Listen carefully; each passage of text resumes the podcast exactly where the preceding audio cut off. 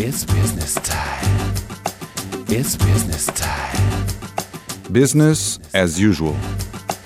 Os protagonistas da gestão em destaque na RUC.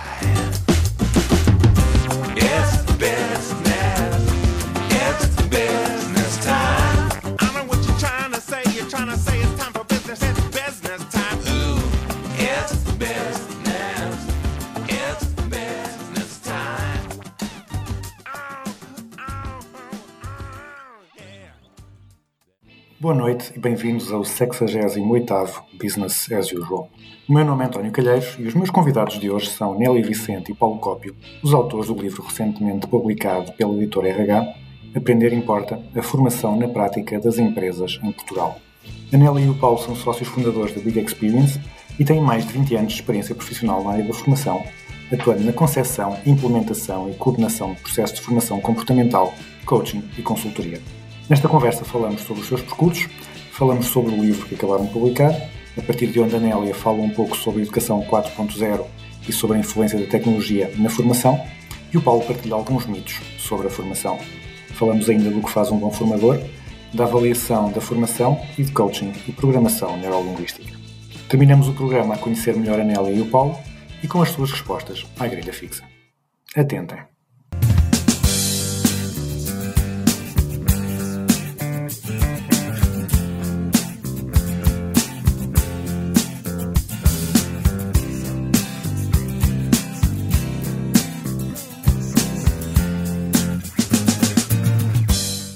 Boa noite, Nélia Vicente e Paulo Coppi. Obrigado por estarem connosco na RUC e no, no Business as Usual. O melhor programa da RUC sobre gestão, portanto é, é o único, não é, não é uma opinião polémica, não, não estamos aqui a, a criar problemas com ninguém. Uh, eu começava por, uh, por perguntar pelo, pelo vosso percurso, portanto vocês têm um percurso, cada um um percurso longo pela área da, da gestão de pessoas e especificamente uh, já na, na formação. Trabalharam juntos em duas empresas ao longo do vosso percurso e depois em 2017, com mais outras duas pessoas, criaram a Big Experience. E então eu perguntava se podem partilhar o vosso percurso e contar como é que tudo se conjugou para esse projeto conjunto.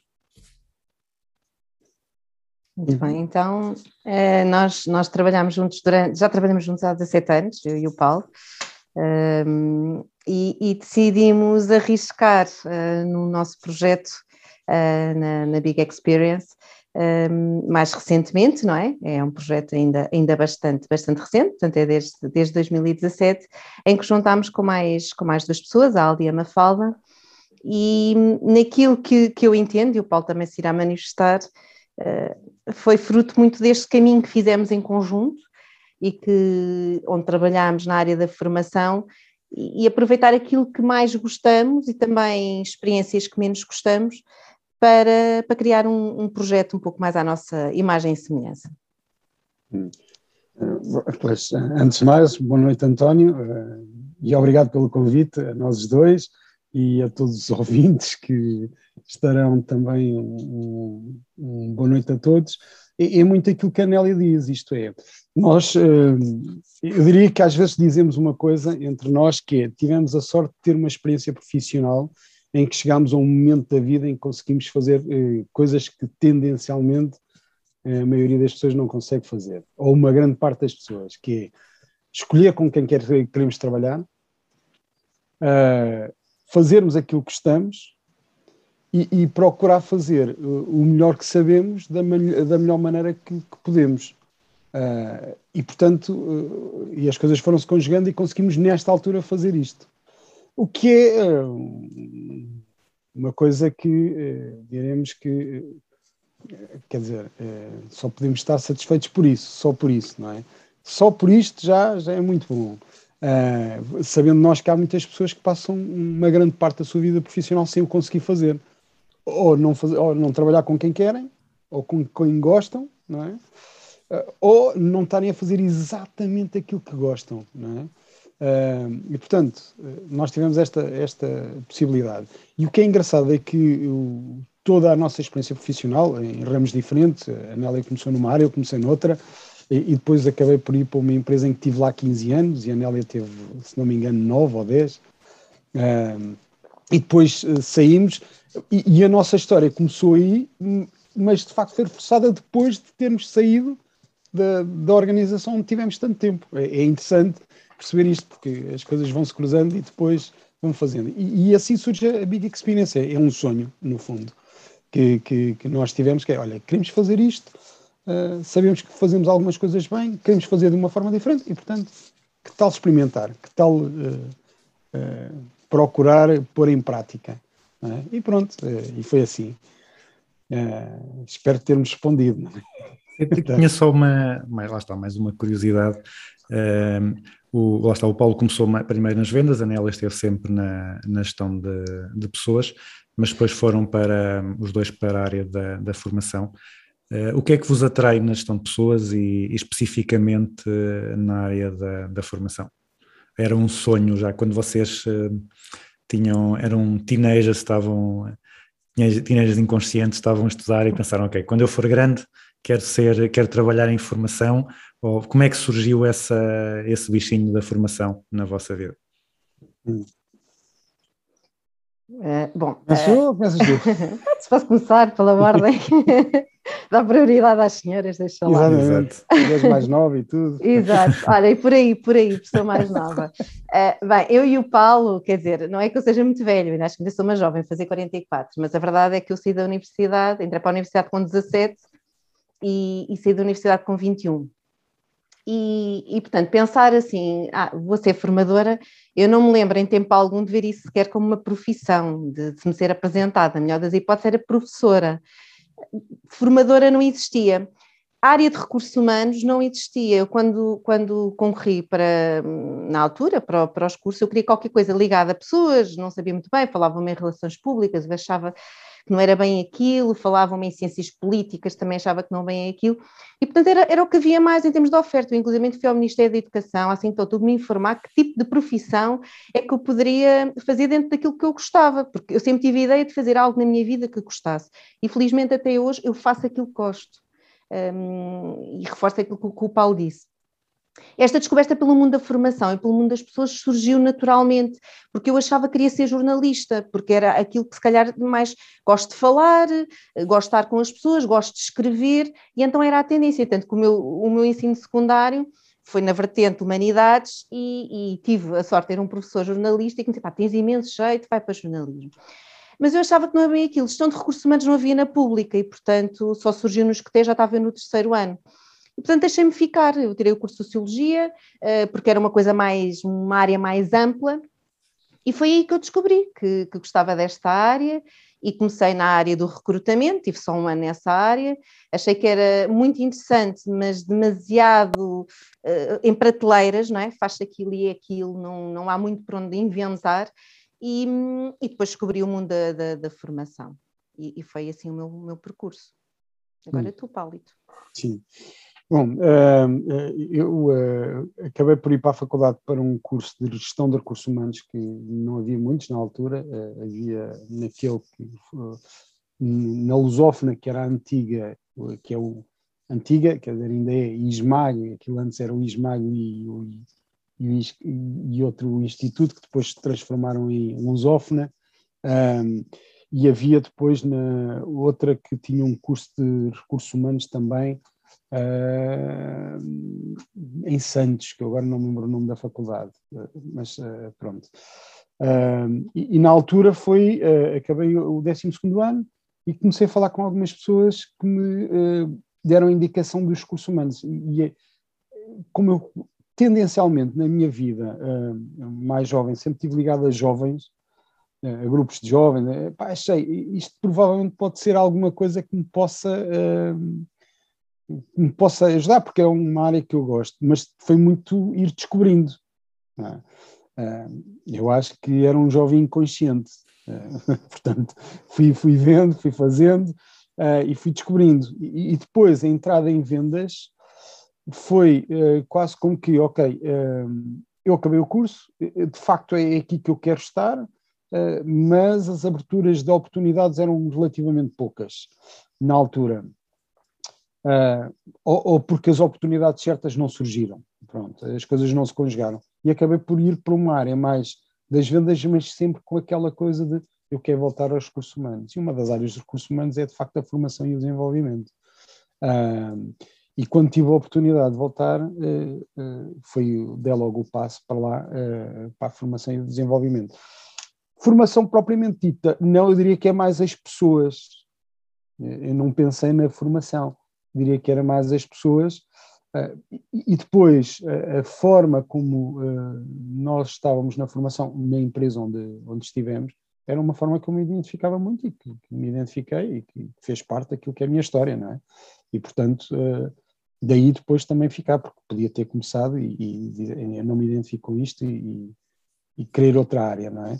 E pronto, e foi muito assim. E depois foi o desenvolvimento e percebendo que é por aqui, e como é que vamos fazer, o que é que vamos fazer. Uh, sendo que eu sou muito da opinião que formadores provavelmente um, é, é uma palavra que é um pouco redutora muitas vezes para aquilo que as pessoas fazem em sala. Uh, eu parece-me que às vezes somos mais do que isso. Uh, e eu prefiro, sem, sem suscetibilidades, muitas vezes usar a palavra consultor, porque muitas vezes nós estamos muito mais numa fase não, não de passar conhecimentos, mas de criar condições para que o outro se desenvolva e, portanto, perceber onde é que estão as fases. E isso é muito mais do que formador, uh, direi eu. mas é uma opinião minha, não tem validade científica, é? mas eu, eu sou muito mais desta opinião, que é em sala o que acontece ou com as pessoas, se eu estiver atento, de facto é muito mais do que formação, é muito mais do que passar conteúdos. Eh, eh, há muito mais coisas que se observam e que se pode depois eh, tirar para outras áreas, não é?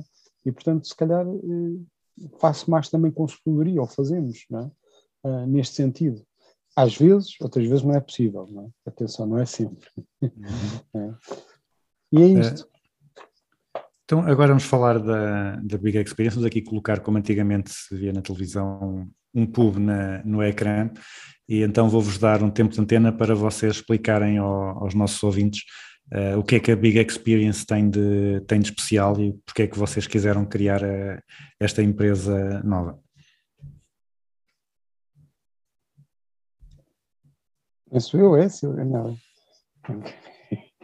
Então, uh, porque esta empresa nova? Muito pela história que é nós acreditarmos que podíamos fazer diferente daquilo que, que existia. E, e apostámos em criar uma empresa, primeiro, como disse há pouco, uh, foi um sonho. Uh, nós queremos fazer alguma coisa diferente. Achamos que aquilo que se está a fazer é bom, mas também achamos que a maioria das vezes se está a fazer igual àquilo que se fazia antes. E, e o que é preciso é começar a personalizar uma série de coisas. E quando dizemos personalizar, é mesmo uh, ir buscar coisas que são para aquela realidade específica que nós vimos. E daí uh, também o nome. O nome depois tem outro significado que é uh, acreditamos que as mudanças acontecem por experiências, sejam elas boas ou menos boas, uh, sejam elas detectáveis à primeira vista ou não também, mas acreditamos que nós mudamos, ou a maioria das pessoas muda quando passa por uma experiência, e daí também o nome Big Experience.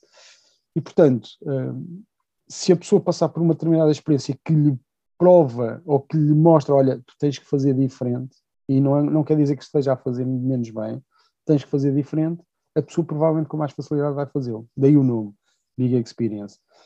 Também acreditamos que uh, levar os outros a fazer alguma coisa diferente e a evoluir é, é da responsabilidade de cada um e, portanto, nós podemos é dar os caminhos, não podemos obrigar. Uh, e acreditamos nisso. É? Uh, e uh, pronto, e a Big Experience está muito focada nisto, que é soft skills, para levar a pensar no outro o que é que eu posso fazer diferente daquilo que eu tenho feito, por forma a me tornar melhor, enquanto profissional, enquanto pessoa, enquanto gestor de, de, de, tempo, enquanto gestor de pessoas, o que for. É? Este é o que está por trás. E depois é o sonho de podermos fazer à nossa maneira, por assim dizer. É? é? É, isto. Nélia. É isso, força. tu disseste, está perfeito. E eh, pronto, e quatro anos, uma experiência uh, que tem sido muito, muito rica, uh, em que temos aprendido muito, uh, em que nem sempre fazemos aquilo que gostaríamos de fazer da maneira que gostaríamos de fazer, como é natural, mas que tem sido de facto uma caminhada muito, muito boa e que uh, aquilo que fizemos para trás nos ajudou também nisto, é? nesta caminhada que estamos a fazer agora, como é natural.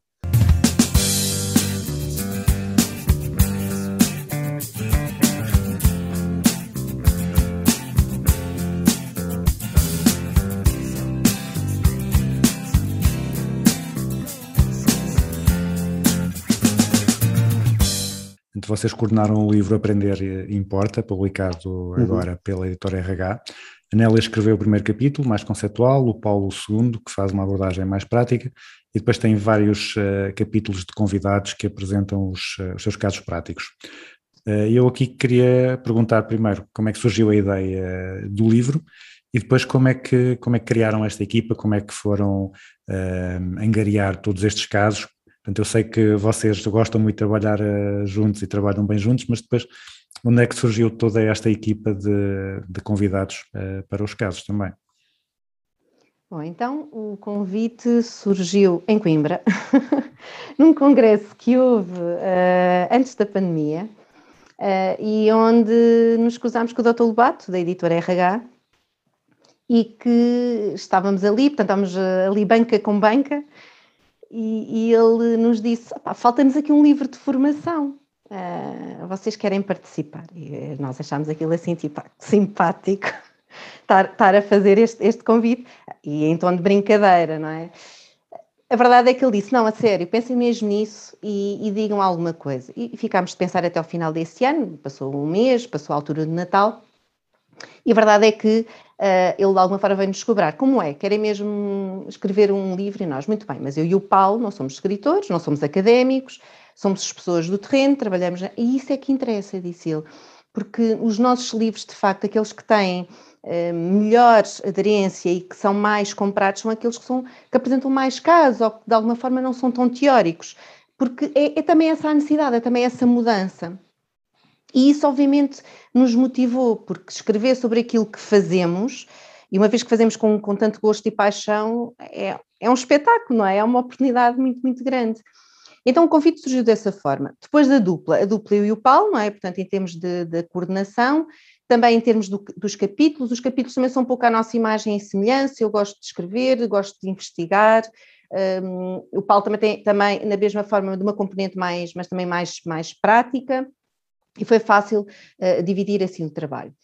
E depois, a questão dos casos práticos. Eu e o Paulo tirámos um dia, fomos aí para uma, para uma universidade à beira-mar, a inspirar-nos, e, e, e, foi mesmo assim, começámos a escrever, olha, como é que seria o livro ideal? Fizemos aquilo que fazemos um pouco com as pessoas no coaching, quando estão fazendo processo, fizemos um aplicado a nós, como é que seria o livro ideal?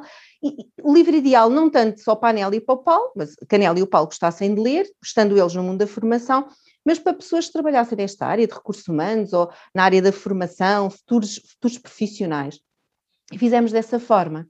Então pensámos muito bem, então o que é que a formação pode ter de ASI, mas não numa componente tão teórica, mas numa componente prática. E escrevemos o, o, o esqueleto, fizemos o índice de, de, de todo o livro e apresentámos na editora. A editora, pá, isto é espetacular, mas o interessante, interessante seria vocês escreverem casos práticos em cada um desses capítulos. E nós pensámos, opá, casos práticos, depois falámos com eles e dissemos, mas o interessante seria não escrevemos nós os casos práticos, mas as empresas que, que nós admiramos, no fundo, pessoas que nós admiramos nessas empresas, que fossem, ah, isso aí, se vocês conseguissem isso, isso aí vai-vos dar imenso trabalho. Estávamos nós em plena pandemia, não é? Vamos lembrar que o livro foi feito Uh, exatamente, estávamos nós em março, aliás, nós reunimos com os coautores uma semana antes, de, portanto, de tudo isto parar, de, do blockout que, que, que, surgiu. E foi isto, como nós gostamos de desafios, fomos pela parte mais, mais desafiante, que foi, muito bem, então vamos atribuir cada um dos capítulos que nós já tínhamos pensado quem é que seria a pessoa ideal para fazer. E tivemos a sorte de pensar nas pessoas, que todas elas, felizmente, as que escreveram, nos aceitaram à primeira ao primeiro convite e com as quais conhecemos pela, pela vida que nós, algumas delas são nossos clientes, não são necessariamente todos nossos clientes, são pessoas que nós conhecemos há muitos anos, que gostamos, que admiramos e consideramos que eram as pessoas certas para, para escrever a viva voz, de forma completamente distinta, mas que no, no global traz este, eh, este, este, este, esta riqueza tão grande de, de livro que é conseguimos ver, e, e para quem conhece as pessoas que, que estão por trás da, uh, do, do, capítulo, uh, cada capítulo reflete, desde a escrita, reflete de facto a, própria, a própria identidade da pessoa e a cultura da, também na empresa,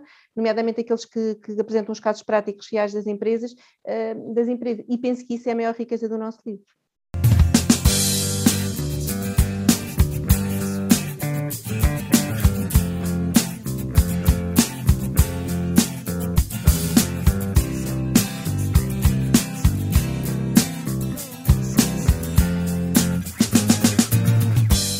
Então, vamos agora falar do, dos, eh, dos, vossos capítulos em concreto. A Nélia fala no, no primeiro capítulo em Educação uh, 4.0, fala na evolução da formação e do papel que a tecnologia desempenha nessa evolução. Diz também que a simplicidade é o melhor processo, então eu pedia para, lá está, não, não tirando o interesse uh, aos ouvintes de comprar o livro, mas uh, resumir as principais mudanças que ocorreram e dizer quais são, na tua opinião, as inovações que trouxeram benefícios para a formação e aquelas que, lá está, vêm trazer tal complexidade ou vêm simplesmente ser uh, ruído, mas não trazem realmente benefício? Bom, em primeira mão, é um grande choque, eh, uma experiência que eu e o Paulo temos feito, que é, nós temos ido ao Web Summit, e fomos os últimos dois anos em, que surgiu presencialmente, e depois ouvir toda aquela realidade, e, e nós temos sempre o, o, gosto de ir, nomeadamente a painéis que falem sobre formação, desenvolvimento, um, em áreas que nós, que nós, nós atuamos, e, e, é um sonho, não é? Parece que vamos assim, parece que vamos assim para outro universo, que entramos assim dentro de uma cápsula mágica e que vamos para um universo onde é tudo tão bonito, aqueles unicórnios, aquela realidade toda. Existe, mas não existe no nosso tecido empresarial português, não existe naquilo que são as pequenas e médias empresas que compõem a nossa realidade e é aquilo que, que onde nós trabalhamos no dia a dia. Então, quando, quando eu refiro à educação 4.0, eh, é de facto eh, uma realidade, existe esta abordagem educacional, nesta perspectiva mais tecnológica, temos, por exemplo, o caso de uma universidade em Lisboa que está muito bem equipada, é, é, quase o exemplo daquilo que é o modelo invertido de sala, não é? onde, onde de facto a tecnologia está para apoiar uh, uh, o aluno não é? E e, o, seu desenvolvimento, mas isso estamos a falar de uma pequena percentagem. E depois outra realidade também, que é é muito interessante a evolução uh, e esta educação, a evolução 4.0 muito focada naquilo que é tecnologia, mas depois tivemos agora uma realidade fruto desta pandemia, que é, estamos todos muito mais por trás do computador, tivemos de facto aqui uma altura onde todos os alunos, formandos, etc., estávamos a, a, a trabalhar nesta realidade uh, puramente tecnológica e à distância, e a verdade é que nós a falarmos com, e atualmente a falarmos com com, com as empresas, com as pessoas e também por experiência pessoal dos nossos filhos e amigos que vão para a escola, nós vimos que as pessoas querem voltar ao mundo presencial.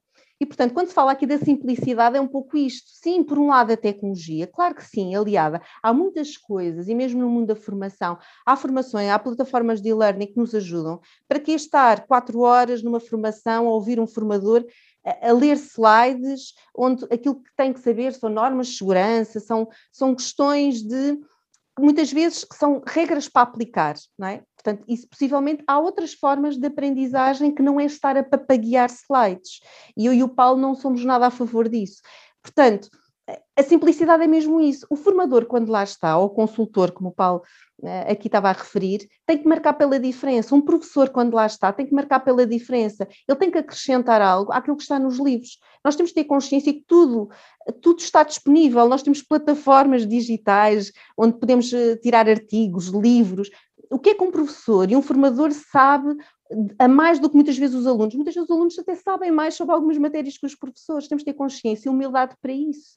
Portanto, aquilo que nós somos de diferente é proporcionar experiências, proporcionar que esse conhecimento venha ao de cima, e isso é trabalhar a simplicidade do processo, é de facto valorizar que aquelas pessoas sabem, têm muita informação, por vezes o que acontece é que as pessoas não têm consciência que essa informação está lá e que a podem usar de outra maneira e acho que isso é a grande mais-valia de um professor e também uh, de, um, de um formador em sala.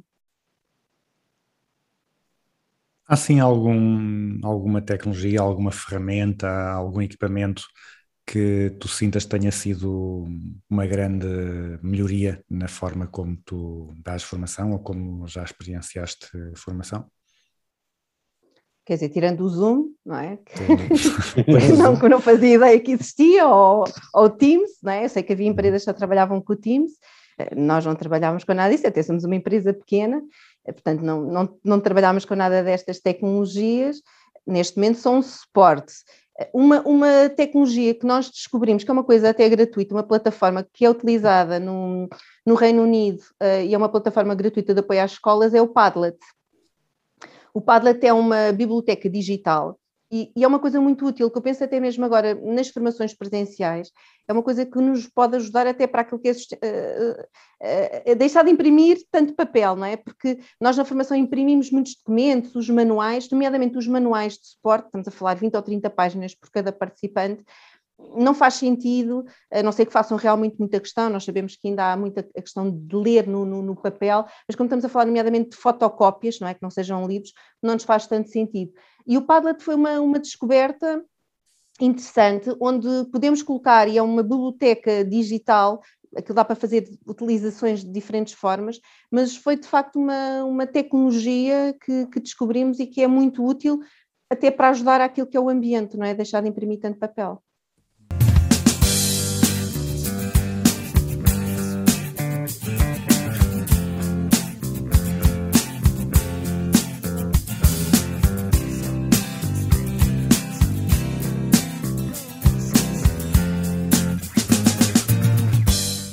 Agora, passando para o Paulo, no, no teu capítulo termina-se com uma série de mitos da formação que foram encontrados ao longo dos teus mais de, de 25 anos de experiência.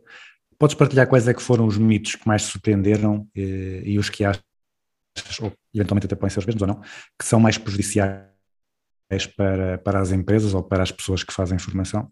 Sim, Eh, aqui estão alguns mitos. Existem muitos mais. Eh, eh, eu diria que, e eu estava, eh, quando eh, estava aqui a pensar, se o mito, aquilo que mais me surpreendeu, eu penso que até nem está cá, foi a determinado momento, e ainda acontece, eh, nós eh, queremos eh, estarmos a, criar um, projeto de desenvolvimento, de mudança, por exemplo, eh, ou de gestão de pessoas, liderança, e quem está à frente do projeto, o sponsor, dizer eles é que precisam. O mito de eles é que precisam. É uma coisa que ainda me surpreende. E, e, e surpreende-me porque eh, até pode ser uma verdade. eh, a questão depois é: se eu não der o exemplo, eles também depois não vão fazê-lo. E, portanto, nem que seja para estar lá a mostrar que estou a fazer alguma coisa, que faço parte do processo, eh, este, esse provavelmente é aquilo que ainda me surpreende. ok? Eh, a diferentes níveis, e atenção que não estou a falar de CEOs, estou a falar, por exemplo, de chefias intermédias, que também podem ter este mito, que é a minha equipa é que precisa, eh, ou, eh, ou em baixo, eh, quem precisa é os meus chefes. Atenção, portanto, que este mito é, é transversal. é? Que, que, que as pessoas tendencialmente não percebem que o primeiro passo é dado por cada um de nós, que eh, eu para fazer diferente tem que ser eu a fazer diferente para conseguir resultados diferentes no outro. E isto é uma coisa que é muito simples de dizer, mas é muito difícil de aplicar.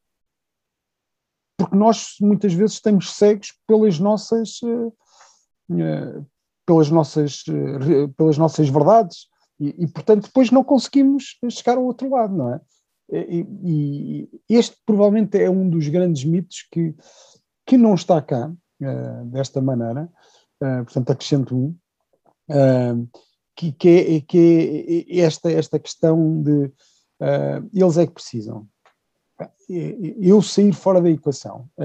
Esse é um dos mitos que, que, que me faz alguma impressão. Depois há outro, há outro mito que é, de facto, nós não conseguimos fazer, maioria das vezes, não conseguimos fazer mudança em qualquer organização com dois dias de formação. E neste momento o que nós temos é uh, o querer fazer uh, dois dias de formação com uma série de temas que achamos que depois da formação provavelmente vamos conseguir resultados. É verdade que se consegue resultados, é verdade é que não se consegue os resultados que, têm, uh, que as expectativas estão demasiado elevadas, em que vamos conseguir que de facto que a pessoa mude, não é? Uh, o, que, o que nós temos assistido é as pessoas vão mudando ao longo do tempo, quando têm várias vezes dois dias de formação. Uh, e há empresas que, mesmo não tendo um, um- plano de desenvolvimento uh, completo, em que todos os anos fazem formações dentro dos mesmos tema- temas, em que, passado algum tempo, começam a verificar que as pessoas estão aculturadas de uma forma diferente e que estão a aculturar outras de uma forma mais positiva. Uh, também é possível. Agora, vai por repetição. uh, dois dias, eu diria que é, é muito difícil também temos a experiência de pessoas com dois dias perceberam, ok, olha, se eu fizer isto, só isto, e eu às vezes dou este exemplo quando estamos em formação. Há, há técnicas que são transversais. Saber escutar é transversal, né? os níveis de escuta, toda- todas as empresas de formação e desenvolvimento falam em níveis de escuta, podem é depois fazer de uma forma diferente, o fazer, perguntas e reformulação. Estamos a falar de técnica pura. E há pessoas que dizem, pá, de facto, se eu for eficaz a fazer perguntas e a escutar, eu vou fazer diferente. E só estas duas coisas, que dão muito trabalho, de facto, fazem muita diferença. E eu conheço pessoas que, por aplicarem isto, começaram a ter resultados completamente diferentes. É, E em dois dias de formação, se ficarmos só com isto, eu diria que já é um- uma vitória. A pessoa estar consciente, ok, como é que eu vou fazer pergunta, o que é que eu tenho que escutar? Se a pessoa fizer isto no final, só isto, já de facto faz uma diferença brutal. Não é? Eh, nós não, tam- não estamos treinados para, para fazer estas coisas de uma forma racional, que é, eu tenho que fazer esta pergunta e quero o resultado da pergunta, o que eu pretendo é isto. E se não surgir, então eu tenho que fazer outra pergunta e, e perceber que há perguntas que dão mais sumo do que outras. não é? Ah, mas, mais uma vez, é um mito de não depende dos outros, depende de mim, é- é- que é outro mito. Eh, o meu desenvolvimento ou aquilo que acontece à minha volta são os outros. É o ambiente externo que me prejudica. É verdade. E não só. Nós também estamos no ambiente externo e também o, fazemos. é? Portanto, eu diria que são estes dois.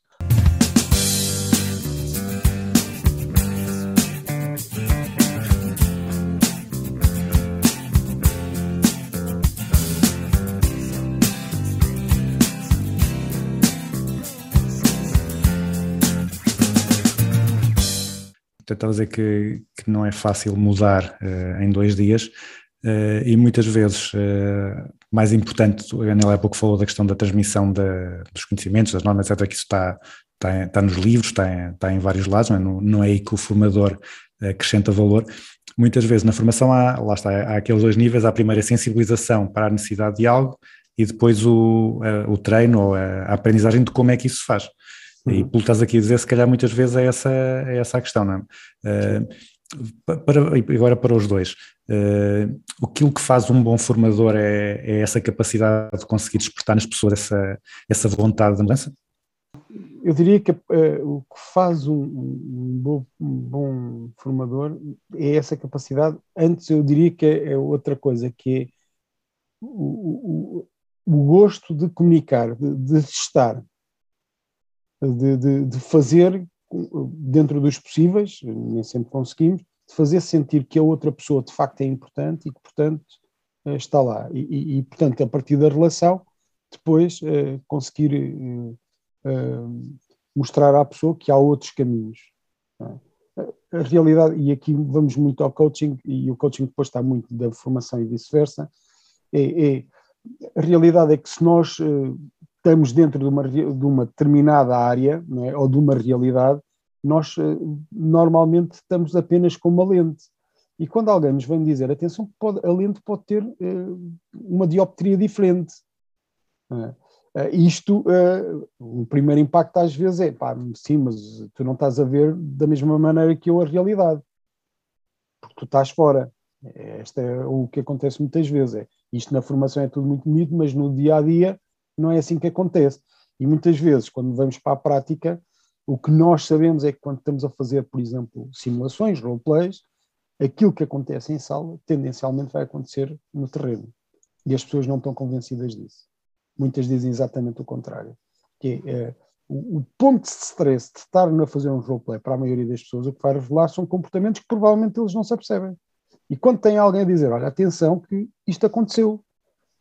Há pessoas que, pois, é verdade, eh, que isto aconteceu e aceitam, e há outras que, não, espera, eh, isto não é assim porque no- na realidade eu tenho uma pessoa que é completamente diferente, e que é muito mais difícil ou isto ou aquilo ou aquilo outro. Não é? Também percebemos que não sou eu, enquanto formador, que vou fazer, a, vou fazer a diferença, mas não sou o único, porque a partir do momento em que está outras pessoas a verificar, a verem e que veem o que é que acontece, muitas vezes eles pensam: olha que engraçado, isto já me aconteceu. E estão a aprender por aquilo que estão a ver. E estão a tomar consciência de uma série de coisas, porque uh, tomam consciência e depois é que vão aprender. E depois têm que pôr no terreno, experimentar no terreno e perceber quais são as diferenças.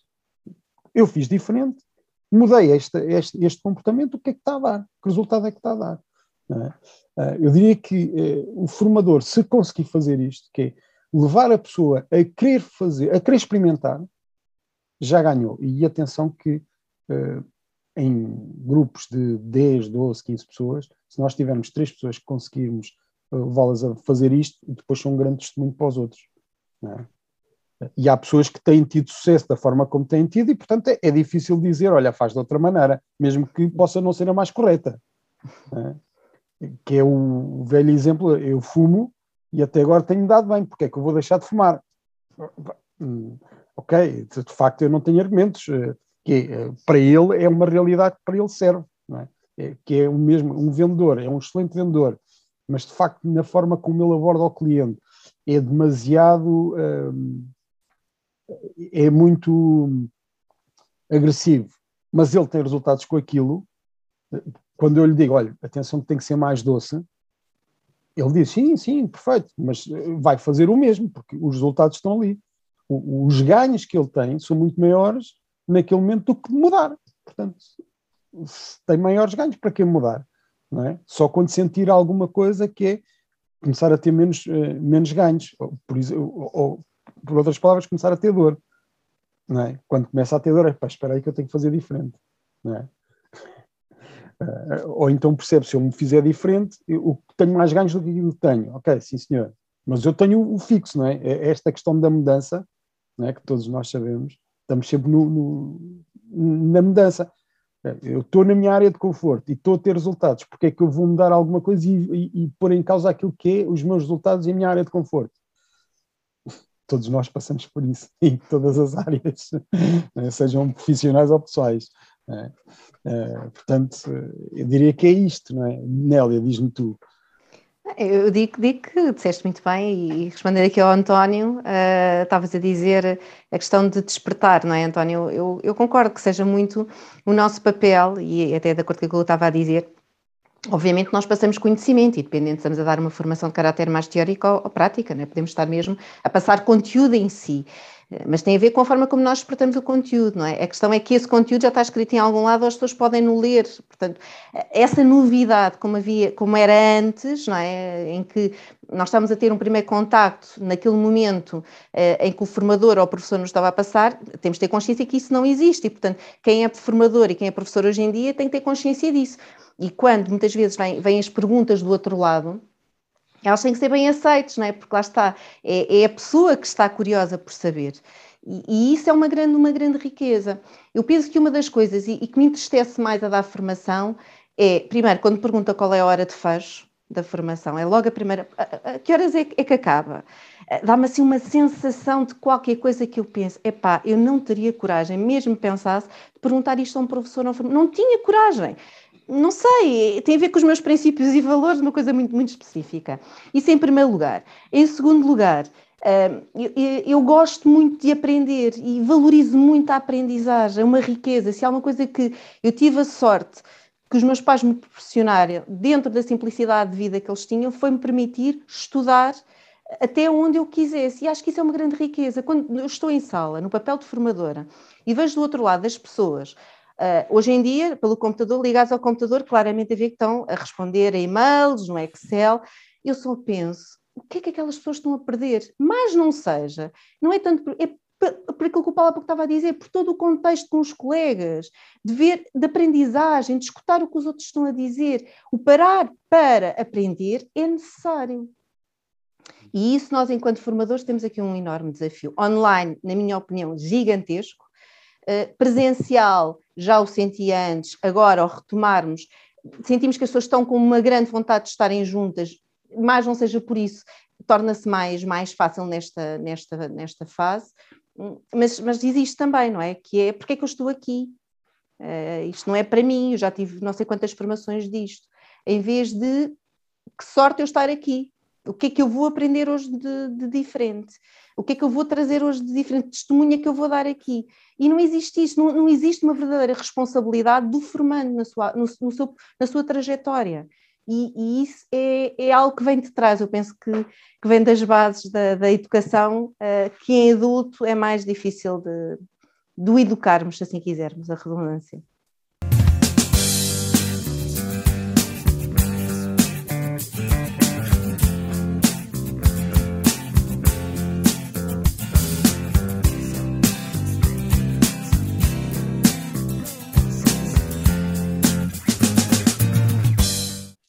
Agora estava, estava a ouvir a Anela e lembrei-me da pergunta mais irritante que, que, me fazem é se aquilo sai para o exame, não é? que é sempre também mostra bem qual é que é o, o interesse, que não é tanto aprender, mas simplesmente uh, preparar-se para, depois para a avaliação.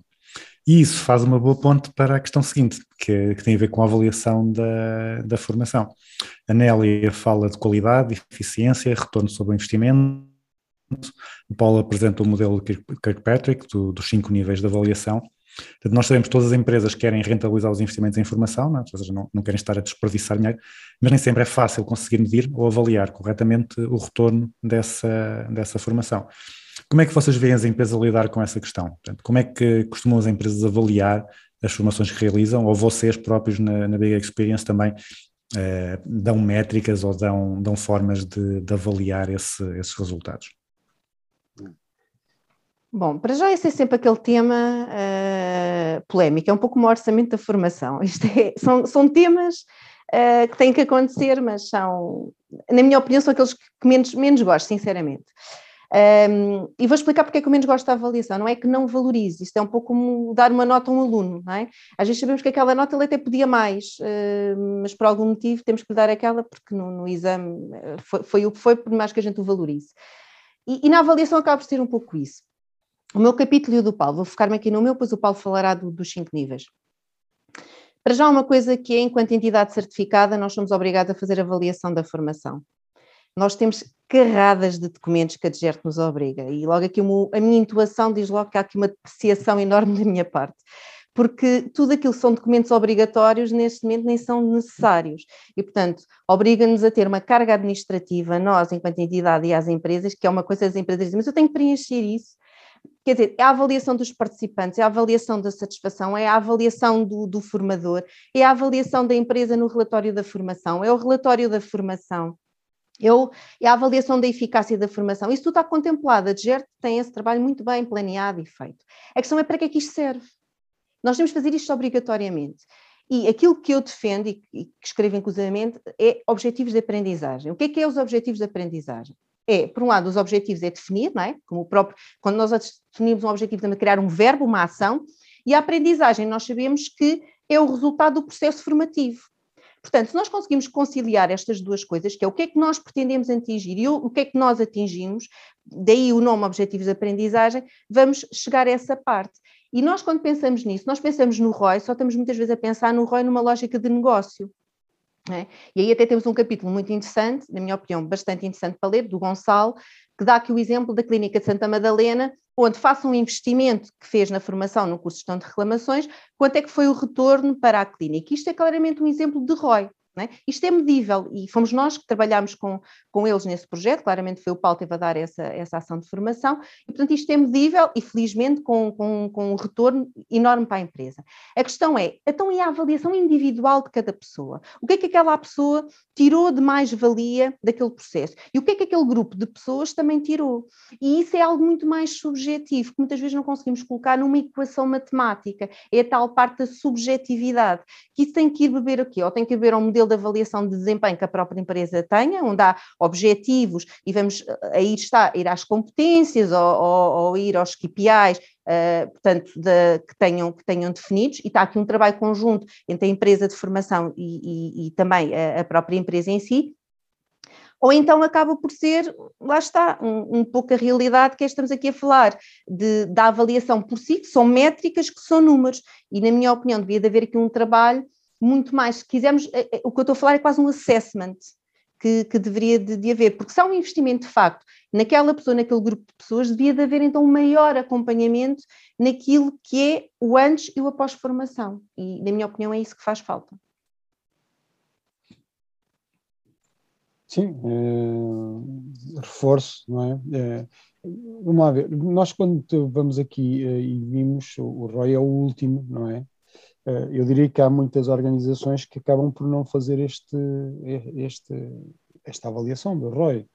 Ahm, agora, a reação, aprendizagem, comportamento, trans- transferência de comportamentos e potenciais resultados, em algumas áreas nós conseguimos avaliar eh, corretamente. Ah, nós, eh, com a organização, ah, e a Nélia já disse, há ali uma série de papéis que, que nós temos que ter, que nos dá. E depois também há a reação a quente da- das pessoas quando nós estamos em sala, que vimos logo ali as reações. Portanto, o primeiro nível, tendencialmente, nós conseguimos eh, ver, ficamos com uma percepção. é?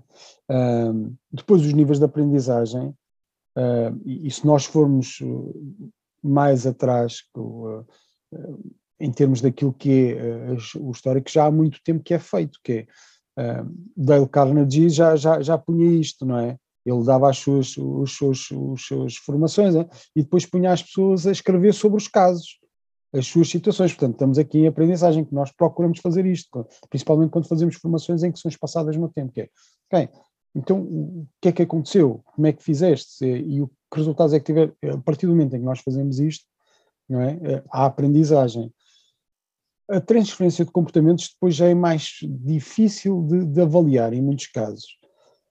Se formos para formações tipo vendas, eh, gestão de reclamações, fica mais fácil, não só os, co- com a transferência de comportamentos, como resultados, como ROI. Se formos para eh, comunicação, eh, gestão de pessoas, que também é possível, fica mais complexo. Mas eh, a verdade é que é possível fazê-lo, porque se eu fizer Uh, se nós fizermos uma coisa integrada, que é, e fizermos um projeto uh, dessa maneira, que é, faço uma, uma satisfação de, um questionário de satisfação aos colaboradores, em que tenho os resultados para a equipa, uh, tenho um projeto de desenvolvimento de liderança nessa, nessa empresa, e depois faço outra vez um, um resultado, um, questionário de satisfação da equipa por equipas e tenho os resultados e percebo, ok, o que é que melhorou, eu consigo ter, eh, ver ali resultados e depois, se calhar, transmitido para algumas áreas, até consigo ver depois as rentabilidades da equipa. não é? Mas não é uma coisa que seja simples de fazer e não é uma coisa que se faz em dois dias. é? Tem que ser integrada, eu tenho que ver, ok, eh, os níveis de satisfação são estes, o que eu quero é melhorar isto, isto, isto, isto enquanto a percentagem e depois vamos atuar e depois no final avaliar e perceber como é que foi a avaliação e o que é que existiu porque também temos apercebido isto, eh, toda a gente fala muito de, das mudanças, as mudanças cada vez são mais, mais rápidas, não é? E acontecem com muita frequência, basta ver nos últimos dois anos, não é? o que é que foi acontecendo. Eh, há fatores externos que depois têm que ser ponderados, que podem levar a resultados melhores ou menos bons. É exatamente como numa corrida de, de, de, de 100 metros, não é? Se o vento estiver a favor, eh, de facto tem melhores resultados. E, e muitas vezes nas provas externas, no exterior, fazem exatamente isto: é, qual é a velocidade do vento para perceber ali se de facto o, o resultado pode ser considerado uh, o melhor resultado do ano ou não, não é? Uh, portanto, aqui temos que ter também isto. Uh, eu diria que momento acabamos por não fazer não fazer os outros níveis e não chegar ao último, porque de facto além de ser algum, em alguns casos difícil, um, também depois não há, provavelmente, e eu digo provavelmente, a cultura de olhar para aquilo que é o investimento e que retorno é que se está a ter depois no final. Exatamente porque pode haver a crença que é difícil medir. E em algumas circunstâncias não é difícil medir. Dá é muito trabalho.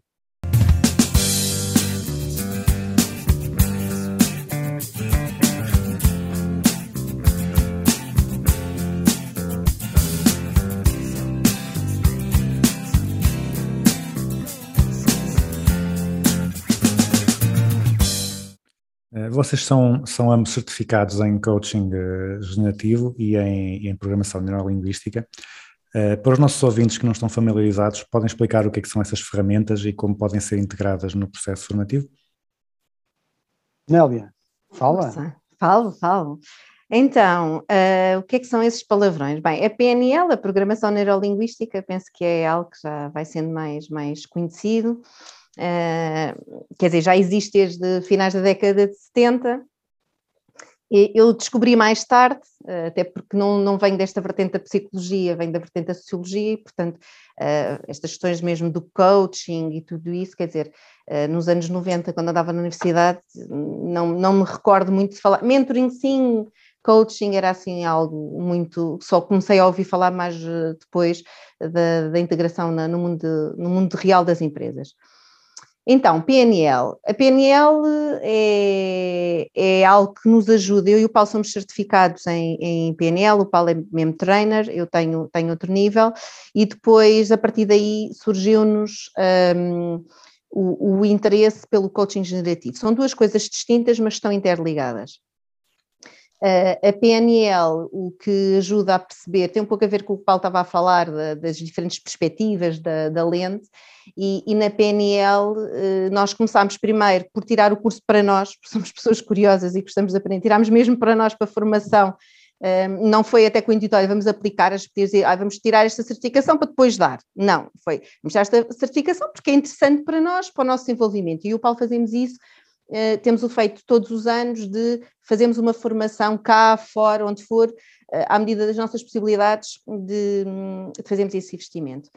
E a PNL surgiu com o coaching, portanto, eu, a minha primeira, no meu caso particular, a minha primeira impacto de PNL foi com coaching, nós tirámos um curso na Alemanha um, durante duas semanas, onde fomos, fizemos uma certificação de coaching com PNL, e, portanto, eu ouvi falar pela primeira vez uh, de uma forma mais concreta do que é que é isto da PNL, sem ser só o termo académico, uh, ouvi falar uh, há cinco anos atrás, portanto é algo muito recente na, na, minha vida. No caso do Paulo não, porque ele já era certificado antes, mas no meu caso foi, é algo muito recente. Eu sou uma pessoa um pouco, um pouco mais pragmática, mais de objetivos, e, portanto, estas questões da PNL faziam-me assim um pouco, apesar de trabalhar na área das soft skills, mas fazia-me um pouco, isto deve ser assim algo assim muito esotérico, muito, muito, uh, isto o mapa não é o território, e, e aquelas, aquelas, aquelas coisas faziam-me assim um pouco de, de, de espécie. A verdade é que uh, hoje, hoje tenho uma opinião completamente diferente.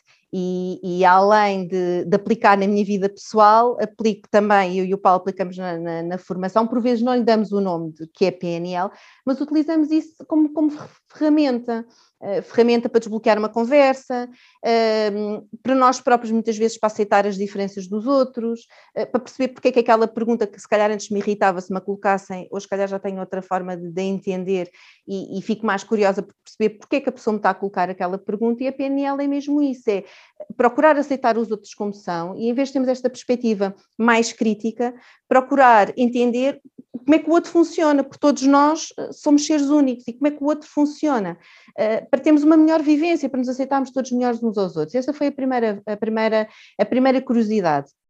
Isso aliado ao coaching. Uh, nós procuramos, quando, quando saímos do projeto onde estávamos há, há bastantes anos, e, e procuramos fazer, encontrar o nosso caminho, não é? Isto não, não temos assim uma forma, e agora isto, vamos passar a fazer qualquer coisa diferente, isso não, isso não existe, é um mito foi, pá, vamos voltar a estudar, vamos voltar um, a fazer algo que nos permita perceber o que é que é este caminho.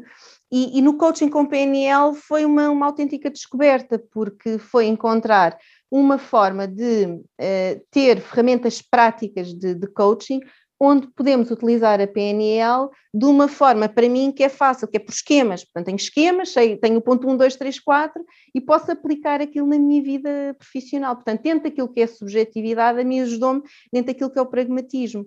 Um, e pronto, e lá está dentro daquilo que é a minha vertente. O Paulo terá aqui outra, outra, outra perspectiva.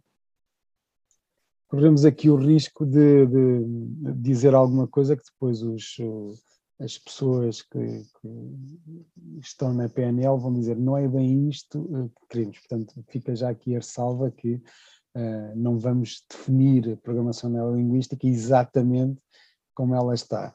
Eu diria que programação neurolinguística vem muito aqui, que é todos nós temos programas, todos nós temos eh, processos eh, e, e estratégias, e é como é que eu reconheço a estratégia, como é que eu consigo fazer um levantamento, não é só isto, um levantamento de estratégia e depois como é que eu posso trabalhar e, e pôr em causa essa estratégia e criar novas estratégias. é?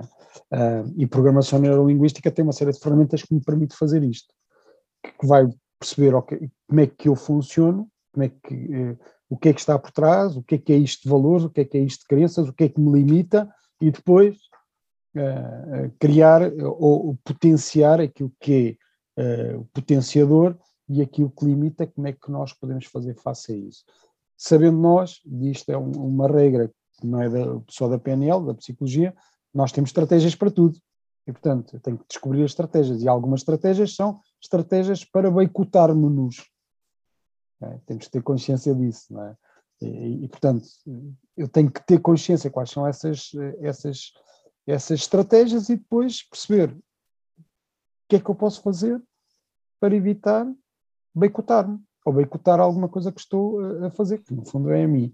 Depois tem outra coisa que é pôr aqui, a programação neurolinguística põe muito aqui o- o- o- também, eh, não é o outro, é, é- é- é- a minha percepção do mundo é, é- é- é um quadrado e, portanto, eh, eu tenho que perceber que a percepção é muito maior do que isto e, portanto, como é que eu olho para as coisas e como é que eu alargo a minha percepção e que depois o que é que eu faço com isso? Os princípios PNL, que são alguns, eh, ajudam-nos também nisso. eh, E depois se a mudança que eu quero é ecológica ou não. E aqui depois eh, começamos a entrar nas, nas, nas, nas, coisas que são eh, provavelmente menos palpáveis, que é, é ecológico eu deixar de fumar? Se calhar não é. E, e, portanto, se não é, eh, mentalmente eu até quero eh, deixar de fumar, mas depois tudo o que é o resto, que é sentimentos, emoções, o corpo, está-me a dizer uma coisa contrária. Portanto, depois se não conjuga, se não há consciência, não há mudança, não é? E, e é perceber com o PNL o que é que se pode fazer com isto. é? E é um conjunto de ferramentas que nos permitem isto. Eu, eu tendencialmente, o que fiz foi, foi exatamente o contrário do, do ou, eh, que a maioria das pessoas faz. Eu comecei por ir eh, à programação neurolinguística exatamente para conhecer, para perceber, para compreender melhor, e depois é que fui para o coaching. Normalmente, aquilo que eu conhecia quando fiz, a, a maioria das pessoas fazia ao contrário, ia para o coaching e depois ia à programação neurolinguística. Ah, porque, de facto, no coaching nós temos uma série de ferramentas, algumas vão beber à programação neurolinguística ou a outras eh, entidades, outras pessoas que trazem eh, ferramentas muito boas para o fazer, eh, e as pessoas depois disto vão à programação neurolinguística porque ficam com mais bases para conseguir fazer uma série de coisas. é? A verdade é que eh, programação neurolinguística nós tendencialmente depois começamos a usar em todos os- em muita coisa. Não lhe chamamos, como a Nélia disse, é, é determinado tipo de ferramenta, mas há, há ferramentas muito práticas que nós usamos e muito úteis, que é mudar a percepção sobre alguma coisa. Eu tenho ferramentas muito fáceis de utilizar que permitem isto e que são rápidas de utilizar e que põem logo a pessoa numa forma diferente. E depois há, há alguns, eh, algumas ferramentas mais, mais, mais, vou-lhe chamar mais pesadas, que tanto eu como a Anélia gostamos muito, eh, e que, que depois liga com o coaching generativo. Eh, coaching generativo ahm, foi eh, desenvolvido por duas pessoas que tiveram, não são os fundadores da programação neurolinguística, mas foram uns dos primeiros alunos da programação neurolinguística, que é o Robert Dills e o Stephen Gilligan, em que eh, o Robert Dills criou ou desenvolveu uma, uma, uma teoria que é os níveis neurológicos que nós tendencialmente usamos muito. Eh, e os níveis neurológicos eh, têm vários níveis, agora não vou explicar, mas que nós usamos muito que, é, eh, por exemplo, eh, qual é o meu grande propósito? E depois do propósito o que é que vem, não é? E, se eu tenho um propósito, eu tenho que ter valores que eh, estejam de acordo com este propósito e crenças que permitam viver este propósito. Mas para isso depois eu tenho que ter comportamentos, tenho que ter capacidades para fazer isto e tenho que perceber qual é o ambiente externo onde estou e qual é o impacto que isto vai ter no ambiente externo. Porque eu, ao mudar uma coisa a mim, vou mudar coisas à minha volta. é? E o que é que no ambiente externo pode ser alguma coisa que me dificulta eu eh, viver este propósito. Portanto, eh, nós muitas vezes usamos isto. é? E, e- e- e do meu ponto de vista, Há um livro que, que nos disseram para ler que agora está na, na moda, tenho ouvido muita gente a falar nisso, que é Um Homem à Procura do Seu Propósito, que é exatamente isto. É, é, é um psicólogo que escreveu na Segunda Guerra Mundial, que passou pela, pela experiência de, de Auschwitz, e que ele vai comentando o que é que para ele fez a diferença e o que é que ele via nos, nos prisioneiros lá fazia a diferença para viverem. É? O que é, que é interessante, não é? E, portanto, eh, tudo isto que é palpável, qual é o meu propósito de vida? É, conseguimos ter uma coisa palpável? Se calhar não, mas depois, quando nós começamos a perceber que aquele propósito pode ser vivido e de determinado momento, se calhar depois começa a ser mais palpável. Mas é isto que vai fazer a mudança, provavelmente. é? E o coaching generativo ajuda-nos muito nisto, que é, é, é, o generativo porque é, há criatividade e é uma conversa, e uma conversa entre, entre duas pessoas, em, em coach e o coachee. E o coach não é, é alguém que dá eh, soluções, mas é alguém que dá uma percepção diferente e, e portanto, cria-se histórias. E, e, a história a história da minha vida, não é? A história do outro. E o coaching generativo também ajuda muito nisto.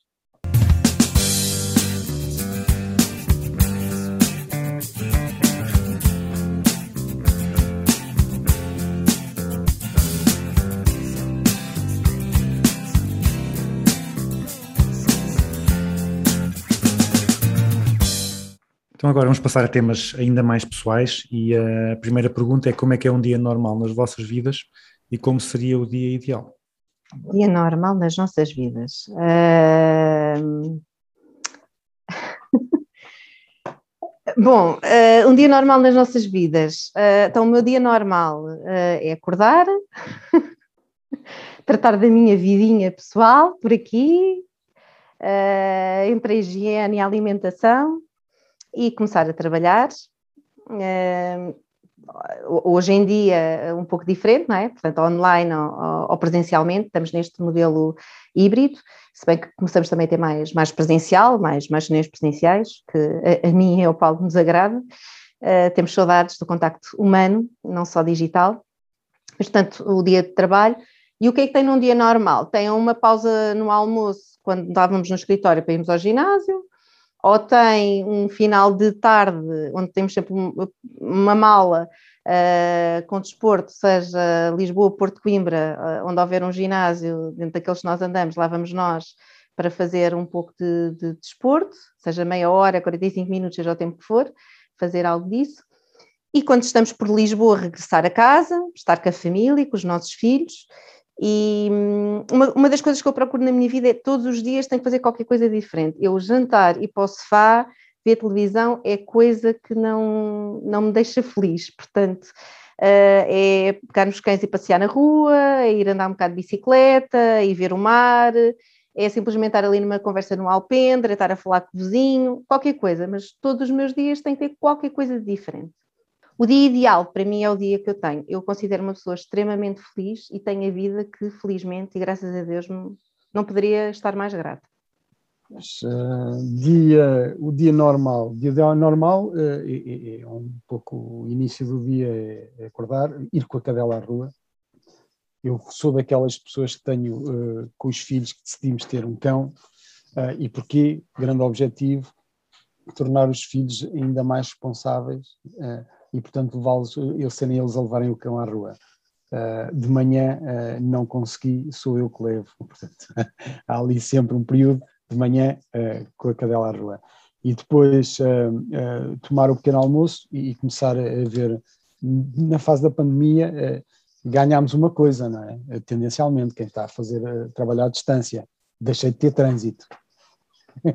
o que é bom.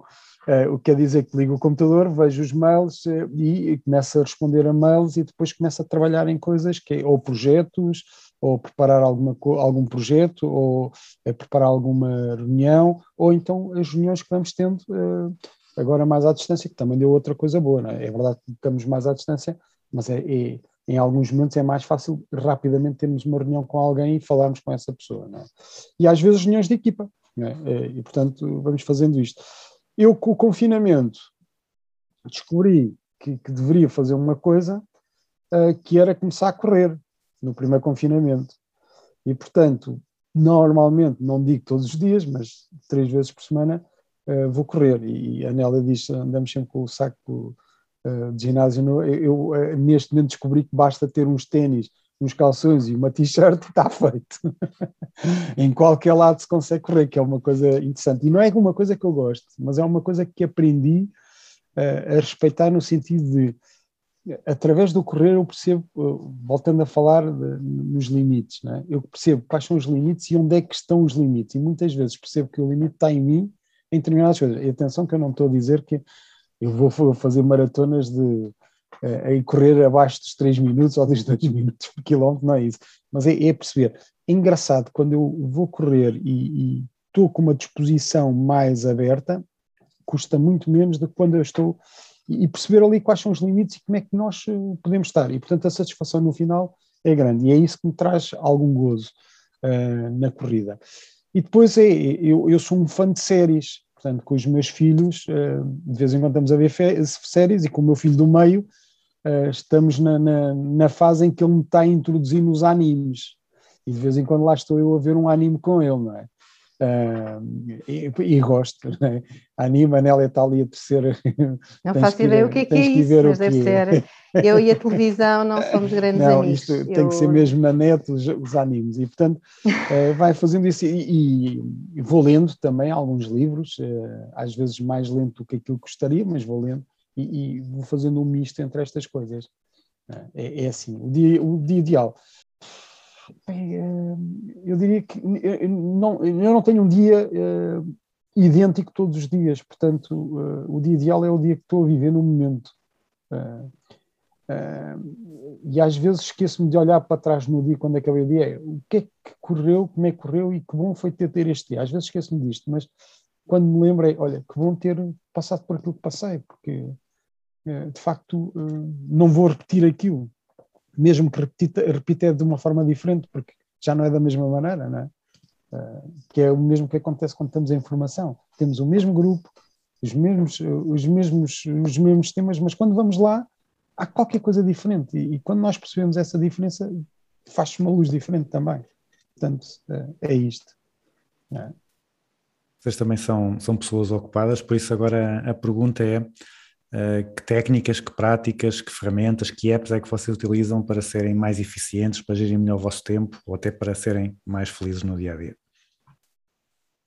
Pá, curiosamente, ah, e eu sou conhecida no, no- minha, como uma característica minha ter uma pessoa bastante organizada, ah, planeada, é uma coisa que já me acompanha na, na minha vida profissional. Pronto, passei só uma coisa que sou capaz de dizer ah, ela é muito organizada, muito estruturada. E como é que eu me organizo e estruturo? Isto tem muito a ver com, com os nossos traços de personalidade, com aquilo que nós somos. Uh, e aspectos também, ou então que aprendemos e adquirimos. É? No meu caso, tem muito a ver comigo, eu gosto de ter as coisas organizadas. O que eu utilizo é uma agenda apenas digital para saber como é que é a minha vida. E enquanto que antes eu tinha a minha agenda mais ou menos decorada, agora não tenho.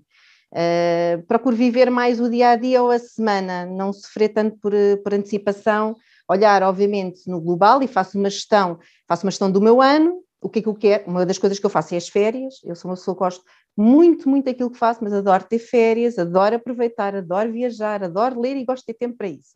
Portanto, uma das coisas que, que eu penso ainda agora, acabei as minhas férias, já estou a pensar o que é que vou fazer nas próximas férias. Isso é um, uma das coisas que me dá assim, um gozo e uma felicidade enorme. E, portanto, uma das coisas que eu marco logo na minha agenda é férias, obviamente em conjunto com o meu marido e conjunto com, com, com a agenda das, escolar cá em casa. Portanto, é, é uma das coisas que faço assim macro. Depois, eventos que possa haver, etc., também lá estão para bloquear uh, datas, eventos que sabemos, como é a Expo RH, outras coisas sabemos que é por ali em março, enfim, aqueles grandes eventos, aquelas coisas onde participamos e sabemos. Depois, outras coisas mais ligadas a aulas. Eu, Paulo, estamos a dar aulas também no SCTE, que sabemos que temos as aulas e marcamos, também é um planeamento anual, obviamente também estão marcados. E depois é muita gestão dos projetos que está. Na minha vida pessoal, eu organizo-me sem agenda, porque já basta na vida. Uh, às vezes perguntam, ai, Anélia, estou organizada, estou organizada, certeza que tem tudo marcado? Eu não, não tenho. Porque lá está, eu preciso saber, mas o, o meu tempo livre, e, e, porque eu gosto de fazer coisas diferentes e ao fim de semana também, eu os meus, eu apesar de ter ao, ao, ao fim de semana, eu tenho atividades com jovens que me obrigam naquele horário a estar ocupada, portanto, em voluntariado, e, e obviamente tenho um horário para fazer isso, e está marcado naquele horário, mas tirando isso, uh, eu gosto de fazer e, portanto, ou vou à praia, que eu adoro, sou uma amante de praia, verão e inverno, ou vou à praia, vou passear, vou andar de bicicleta, uh, e, portanto, ando sempre a inventar. Portanto, eu vim de férias, mas o próximo fim de semana já estou, já vou pedalar e para um sítio, vamos para as bicicletas. Portanto, isto é o que dá, dá realmente gozo. Portanto, ferramenta é para ser feliz é, é, de alguma forma temos uma organização, portanto hoje em dia utilizamos o Outlook, utilizamos, temos o Teams, não é, para, para a equipa, descobrimos, e portanto é algo que utilizamos, temos uma plataforma também para gerir toda a informação, que é muito importante, aquilo que criamos na, na, empresa e garantir a segurança dessa informação, não é, todo o conhecimento que é gerado, o conteúdo que, que, que lá está, dentro dessas plataformas e depois, sinceramente, não tenho, mesmo quando trabalhamos na gestão do tempo, que às vezes à procura de fórmulas, há, há, há muito que trabalhar a pessoa e quando as pessoas não têm tempo. Eh, eu faço mil e quatro coisas na minha vida profissional e pessoal e o Paulo também. Além do trabalho, além da vida familiar e pessoal que todos temos, eu e o Paulo fazemos N coisas, desde voluntariado, uh, a formação, eu estou a fazer doutoramento, uh, portanto, uh, a grupos que pertencemos, a, coisas que fazemos. E, portanto, tem muito a ver com gostar de viver esses momentos e criar espaço e oportunidade para esses momentos. Acho que isso é o mais importante. Se nós queremos muito uma coisa, nós encontramos tempo para essa coisa. E não é só estar com as pessoas nos últimos momentos ou porque precisam, é estar com as pessoas e viver esses momentos porque nos sentimos felizes. E é o lema da minha vida, é o que eu faço. Pronto, é, a tem este, eu, não sou, é, eu diria que na gestão de tempo é, o, o, mais simples é, é, capaz de ser o mais eficaz. Uh, mas depois há uma coisa que faz a diferença e que eu noto todos os dias que é uma guerra que, que eu tenho comigo mesmo, que é manter a disciplina naquilo que, que marcamos, porque basta, ok, eu tenho que não sei quantas coisas para, para marcar, mas se eu não começar a marcar na agenda e se eu não for disciplinado aí, eh, vai falhar. Uh, e, e, depois uh, tem resultados menos próprios, que é marcar alguma coisa que não devemos e depois temos que estar a andar a fazer a gestão ou, ou não ir a algum sítio. Esta é a minha grande dificuldade na gestão de tempo, que é, muitas vezes não faço não sou disciplinado do princípio ao fim. Marco num sítio e depois uh, não, não marco noutro. Já consegui criar condições para quando marco num sítio aparecer em todos os sítios onde tenho. Uh, que é, por exemplo, o Google, a agenda do Google, a agenda do Outlook, o que for, não é? Eu consegui ter isto, porque depois aparece tudo no telemóvel. É? Uh, e uso muito o telemóvel e a agenda desta maneira, portanto, eu não uso nenhuma app específica. Uh, mas uh, procuro é pôr tudo na agenda eh, para não me esquecer, mesmo que seja pessoal. Porque quando me esqueço, que foi o que aconteceu, por exemplo, no fim de semana passado, eu marquei uma coisa por cima, que era, e, e depois acabei por não ir a, a, uma delas, porque não tinha na agenda. Só por isso, né? e, e, atenção que eu não sou, eu não sou, eu, se não vivesse sem agenda era excelente, mas não posso. Né? Uh, e portanto, uso a agenda exatamente para, como, muitas vezes, como um reminder, que é eu tenho isto aqui bloqueado, fica o tempo bloqueado e, portanto, não faço mais nada senão isso, para evitar depois sobrepor coisas. Uh, portanto, a EP agenda. Uh, agenda de telefone, uh, nunca me dei bem com agendas de papel, portanto, ainda bem que apareceram as agendas digitais. Então, e vocês, como, como formadores, agora, quando estão do outro lado, quando vocês têm que aprender alguma coisa nova, desenvolver uma nova competência, quais é que são as ferramentas, os métodos que vocês uh, preferem utilizar? Alguém que fale comigo e que me encante. É isso.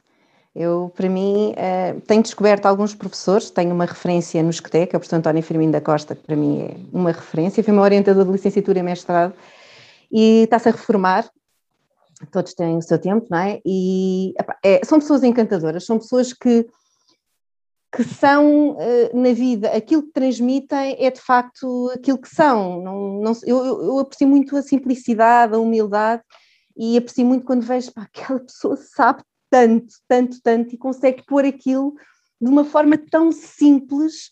Como é que é possível? E, e eu vivenciei há pouco tempo, quando foi o, o, o Robert Diltz, para mim é foi, tirando este professor que, que referi, para mim é uma, uma referência enorme. Uh, uma figura que foi mais recente foi o Robert Tilt, ele veio a Portugal, uh, e como o Paulo já disse, ele é criador de uma série de técnicas, como é a estratégia Disney e outras que nós utilizamos muito na formação e no team coaching e coaching, e, e, aprendemos, lá está, no curso que tirámos na Alemanha, sobre as teorias. E o senhor veio a Portugal, trazido aí por uma, uma empresa nossa concorrente, e, e nós, com muito gosto, fomos tirar, tirar eh, esse, esse curso, ainda bem que o conseguiram trazer cá, e ficámos muito admirados porque éramos só 30. E aquele senhor uh, não tinha nem ajuda, nós pensámos que era aquele professor, quer dizer, ele tem uma universidade da Califórnia, que é do tamanho da cidade universitária, portanto, também a proporção das coisas na América é um pouco diferente das coisas em Portugal. Mas é assim, aquele senhor, estávamos à espera, estava à espera que ele tivesse motorista, que tivesse uma assistente. Não, o senhor foi espetacular, estava sempre connosco. Ele é que ligava ao computador, é que estava. Nós a tentámos ajudar, ele não, não, não, não queria ajuda. No coffee break, nunca pegou no telemóvel, estava sempre ao pé de nós. E nós fazíamos uma pergunta, ele ficava a olhar para nós. Que interessante. Pai, só dizia, como é que é possível? Este senhor que escreve livros, que é um guru na área, que percorre o mundo inteiro a viajar e que está aqui como se fosse a primeira vez que está a dar isto. Epá, é espetacular. E, portanto, para mim é uma, uma referência e, e, eu adoro aprender. Tive um outro exemplo cá em Portugal, não vou dizer porque não vale a pena, que para mim foi, é assim, eu, lá está, eu aprendi coisas e mais não seja as pessoas que hoje são minhas amigas com quem eu tive. Mas o estar numa ação de formação, onde eu pergunto, faço uma pergunta e a pessoa me diz: uh, Mas o que é que quer saber com isso? Mas para que é que isso lhe serve? Mas a Nélia já não devia de saber isso. Uh, me coloca num papel, sou eu, Nélia, a aprender. Ninguém tem nada a ver se eu sou dona de uma empresa, ou sou também professora, ou sou isto ou aquilo, não interessa. Sou eu, Nélia, que estou ali enquanto aluna. E eu admiro muito quando respeitam a identidade do aluno e da aprendizagem, porque eu gosto de aprender verdadeiramente. E, e portanto, é, é, é, um gosto, é uma curiosidade, é um motor, é algo que, que aqui dentro se liga e que, que me dá energia, tal como dormir, alimentar, tudo isso. Aprender para mim é uma necessidade. A pergunta é quais são os. Quais é que são as técnicas ou as técnicas. que forma é que procuram, uh, preferem quando querem aprender alguma coisa? Não? Eu prefiro o contacto pessoal, uh, eu prefiro face to face. E, e prefiro depois uh, o poder fazer duas coisas, se tiver oportunidade para isso, é experimentar e, e, e debater sobre aquilo que estamos a fazer, ou que aquilo que fizemos. Portanto, eu gosto muito de, de, de aprender não só porque vi, mas porque experimentei, que depois vamos debatendo, ok, porque é que se faz desta maneira, daquela. Uh, e depois há pessoas, uh, o Robert Hills, de facto, para mim foi o, o último que, que, me marcou pela forma como ele está, e o Steven Gilligan também, que também tive, teve na mesma formação, que são quem faz a formação em coaching generativo, também pela forma como ele está, porque são duas personagens completamente diferentes, diria que é água e azeite, mas que se juntam muito bem. Uh, um muito, uh, o Robert Tills muito, uh, muito preocupado e muito, muito certinho na forma como faz as coisas e, e, e o outro completamente é, é, tipo quase um vulcão em que vai e parece que não há ordem, não é? por isso é que é psicoterapeuta um e o outro não.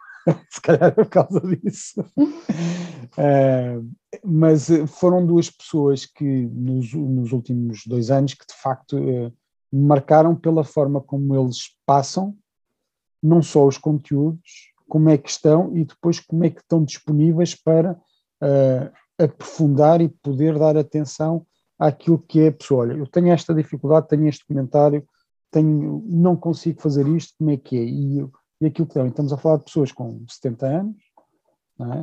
uh, não sei se tem 70, 75, para aí, mas que uh, de facto há uma disponibilidade para, para passar conhecimento e, e, e não porem a sua. Se calhar fazem, mas não, não mostram e não põem como que sendo a sua verdade a única verdade. É? E, isso, para mim, eh, foi, foi surpreendeu-me, porque eh, estão abertos, ok, mas eh, porquê fazer desta maneira? E, e- então e fazer da, outra? Eles não, não, não fecham, abrem. Não é? Ah, diria que foi o- os últimos que tive ali como referência. Depois, ao longo da vida, tive alguns, não tanto ali como a Anélia, que é na faculdade, eh, um professor que me marcou muito. No- na pós-graduação, sim, houve um ou dois professores que me marcaram bastante eh, na forma como, como estavam e na, na relação que tiveram eh, com, com comigo e com os alunos. Eh, mas eu, eu diria que quase, que é engraçado, e agora vem o último grande professor que tenho tido, por consciência, que não me tenha percebido, é o meu pai, pela experiência de vida que tem tido e daquilo que me tem transmitido. Ah, e, e tem sido nos últimos anos que me tenha percebido, epá, tanta coisa que eu não sei sobre ele e que estou a aprender.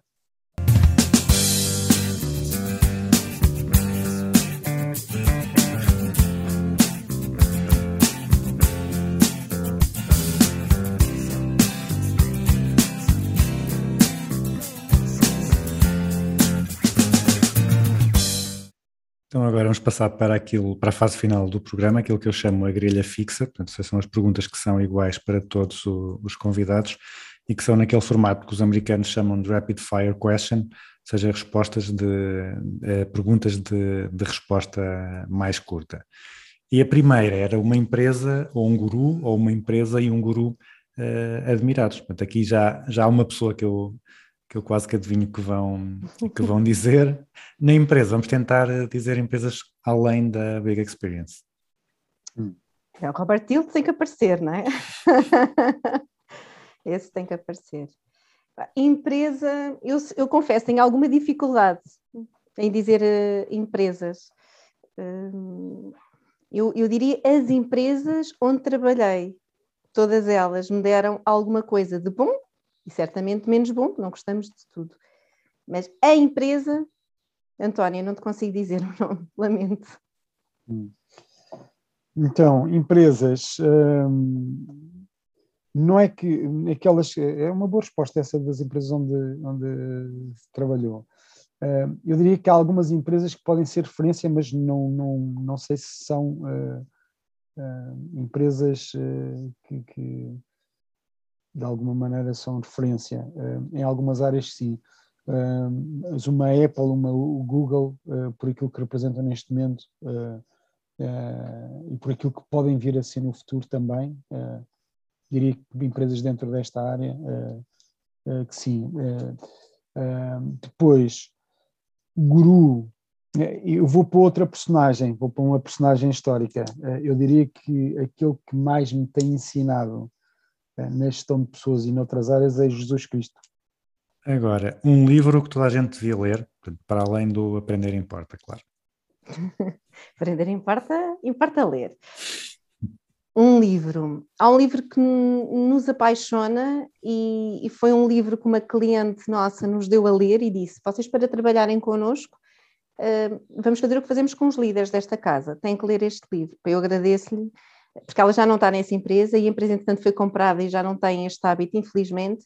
E eu e o Paulo mantemos esse gosto pelo livro, inclusive num, num dos cursos que nós temos de liderança, adotamos alguns dos conceitos, nomeadamente o líder de mochila às costas, de que as pessoas mesmo para fora da sala caminhar e refletir com elas. Que, é, que vem inspiração, não vem da minha cabeça e do Paulo, vem de inspiração, lá está das aprendizagens que temos. Que é o livro é O Monge Executivo e o autor é o James Hunter. É um livro para ler, aconselho. Sim.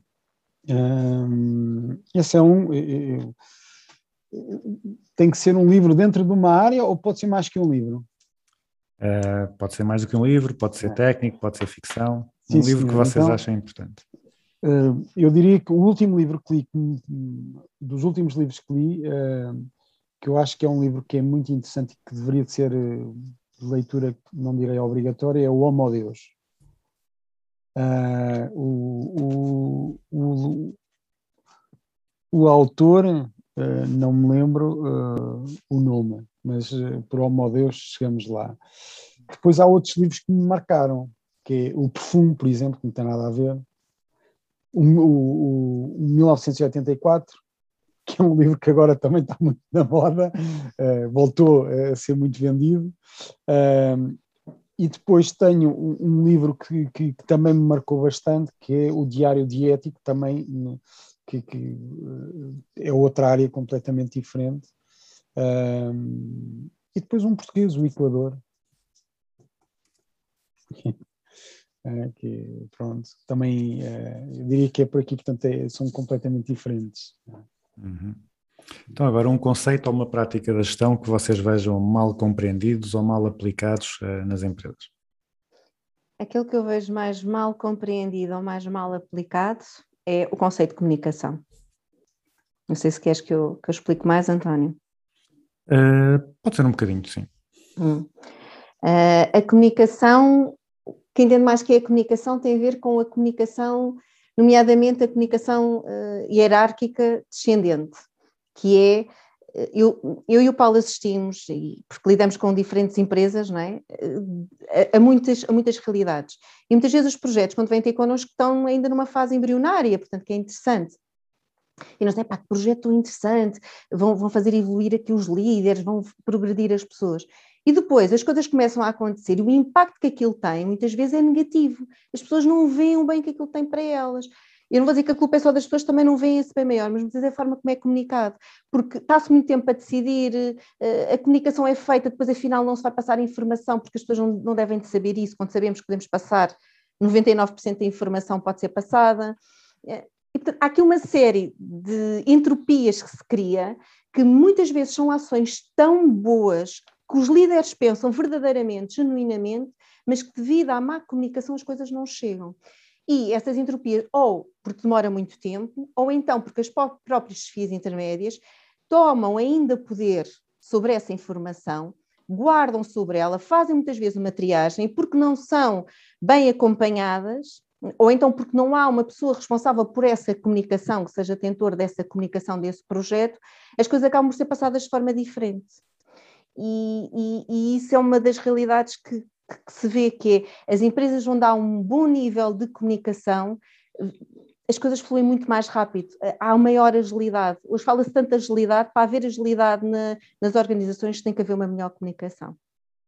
acrescentava outro, que é, hum, vou-lhe chamar responsabilização barra tomada de decisão, que eh, muitas vezes eh, a forma como se responsabiliza ou se fica responsabilizado não é eh, eficaz, ou não se passa da melhor maneira, ou então quem assume a responsabilidade não assume a responsabilidade daquilo que, que é a sua área. E, portanto, leva a que depois eh, crie condições para eh, desentendimentos que depois desembocam também na comunicação. Porque a comunicação é um desafio diário. Eh, diria que esse eh, é uma das da- da- dos, dos conceitos eh, que, que mais trabalho precisa, que é eh, o que é que é da minha responsabilidade, o que é que é da responsabilidade do outro e como é que eu passo isto. é? E, e muitas vezes a nível pessoal e até a nível pessoal na nossa, no nosso dia a dia e depois chefias também, fica difícil ou as pessoas têm dificuldade em perceber isto é da minha responsabilidade e isto não é da minha responsabilidade e tenho que passar a quem direito e depois exigir que essa pessoa o faça e que a pessoa por estar responsabilizada seja a primeira a sentir que está empoderada por essa responsabilização e que portanto vai até ao fim. Cheira-me que isto ainda tem a ver com quem é que vai passear o cão de manhã. Mas. Exato. É, é verdade. É isso. Boa, boa, António. Sim. e agora, uma, um conceito ou uma prática da gestão sobre o qual tenham mudado de ideias. Que não gostassem e passassem a achar que fazia sentido, ou vice-versa, ou que inicialmente vissem a aplicar ou aplicassem e depois começaram a deixar de aplicar. de Eh, conceitos. É assim, o- na- na- por opinião mesmo muito pessoal, uma das coisas que, que me fazia muita confusão na área da, e falando agora na área da formação, era um- a formação à distância. Eh, totalmente à distância, não é? Porque eu e o Paulo fomos tendo alguns projetos de formação, que ainda hoje me faz confusão, eh, apesar de tudo isto, que é substituírem a formação totalmente presencial por uma formação 100% e-learning. E como eu já tive a oportunidade de explicar, eu acredito que há formações que podem ser e-learning, certificações de diferentes níveis, passagem de informação, etc. E sou perfeitamente a favor Agora, não pode ser tudo, nem, não, não, não pode, e na minha opinião, deve ser tudo dessa forma. E, portanto, comecei a ver a parte do digital por obrigação, claramente, uh, confesso que tive dificuldade em aceitar esta parte da formação digital. Não é uma coisa que eu adoro dar formação uh, por esta via, dou, mas não é aquilo que eu mais gosto de fazer, portanto, acaba sempre por ser uma coisa um pouco mais em esforço. Mas passei a adotar porque também é um bem, um bem necessário, não é? Portanto, também a empresa, atenção que a nossa empresa tem, nasceu em 2017 e passado dois anos nós levámos aqui um, assim, um caminhão que passou por cima de nós com muitas outras, não é? E estamos cá, felizmente, uh, e sobrevivemos a isto. Não é? Portanto, não, não, não tínhamos ainda referido isto, mas é um nível de resiliência brutal que nós tivemos com deixar de faturar, deixar de ter, de ter eh, projetos durante ali algum tempo e bora lá resistir e aguentar, e com um livro pelo meio. Portanto, uh, há que acreditar, e eu e o Paulo felizmente apoiamos muito nisto e acreditamos que há sempre algo acima que, que nos vem suportar e, e, em vez de pensar no porquê, pensamos no, muito no para quê. Para que é que isto nos está a dar? Para que é que isto nos ajuda? E, e isto é uma coisa que mudei, portanto, esta parte da transição digital eh, é algo que eu hoje vejo, como o Paulo disse, em reuniões, é, é um espetáculo, não é? Portanto, eh, eu então que sofro imenso com, com o trânsito, vivo do outro lado na margem sul, eh, portanto, obviamente que passei a ver isso como um grande benefício. Há reuniões de facto, só para estar a falar com a pessoa, para estar com ela presencialmente, para estarmos a decidir trabalho, não precisamos estar presencialmente. E, portanto, é uma, uma, uma coisa muito boa que, que nos trouxe a pandemia. Então, uh, conceito prático qual tenha. Não sei se mudei de ideias. Há duas coisas. Uma delas é, desde a faculdade que eu ouvi que todas as mudanças começam com, uh, de cima para baixo.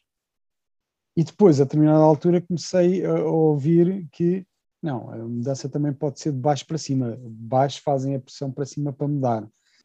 Não sei se. E depois, há aqui outra coisa que, que foi: eh, deixámos de ter organizações tão uh, horizontais para ter uh, mais achatadas, ter organizações mais achatadas. E isto uh,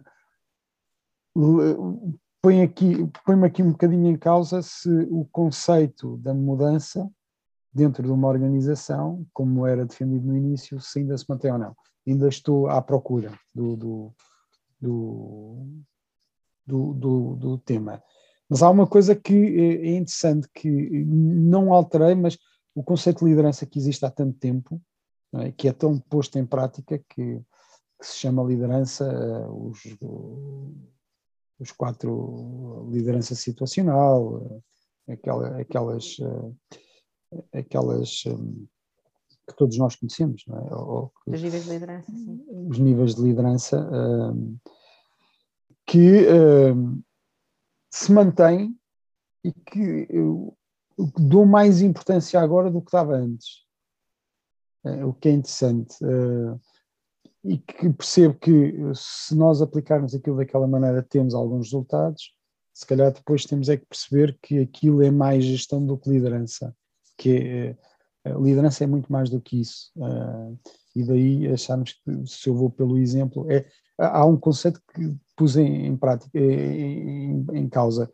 Este conceito da liderança está centrado numa pessoa e que a pessoa uh, é iluminada, uh, já deixa cair. de facto, há alguma pessoa que pode ser um bocadito mais iluminada, mas a liderança não é isso, é muito mais do que isso.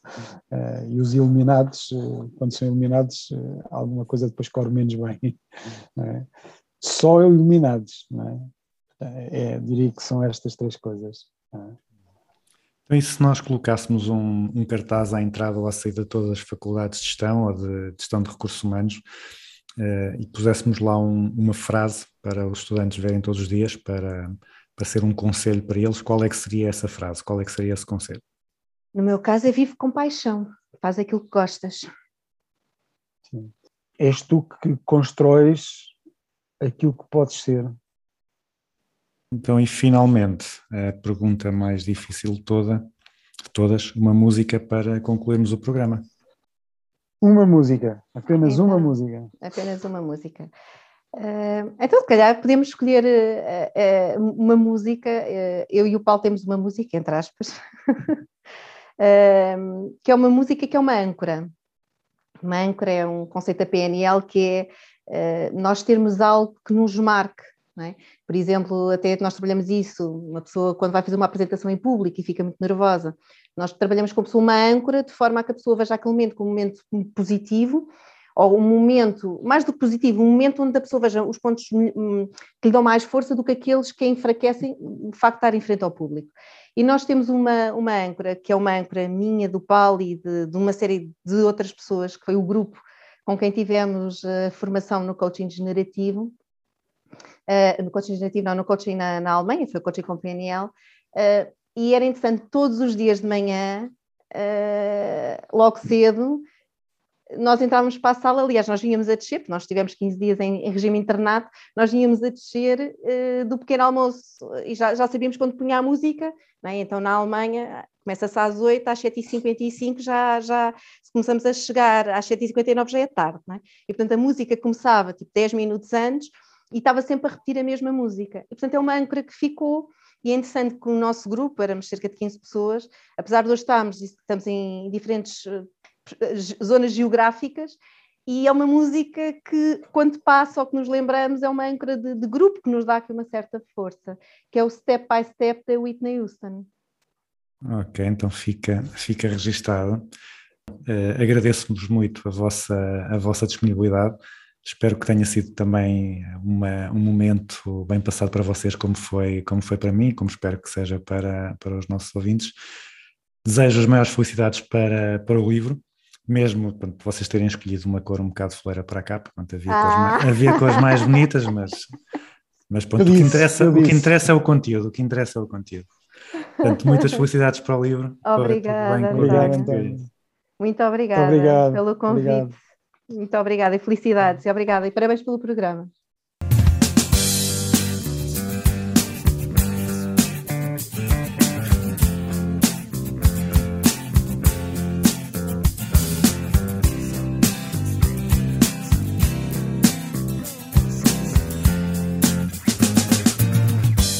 E assim concluímos o Business as Usual número 68 com a Nelly Vicente e o Paulo Cópio, que partilharam tudo o que sempre quisemos saber sobre formação, mas tivemos vergonha de perguntar. Deem uma olhada ao livro, sigam-nos nas redes sociais e apareçam quando eles cá vierem a Coimbra fazer a apresentação do livro. Business as Usual regressa para a semana. Para já fiquem com Whitney Houston e Step by Step. Well, there's a bridge and there's a river that I still as I'm going on my journey. Though I might be lost, and there's a road I have to follow, a place I have to go. Well, no one told me just how to get there. But when I get there, I know. Cause I'm taking it by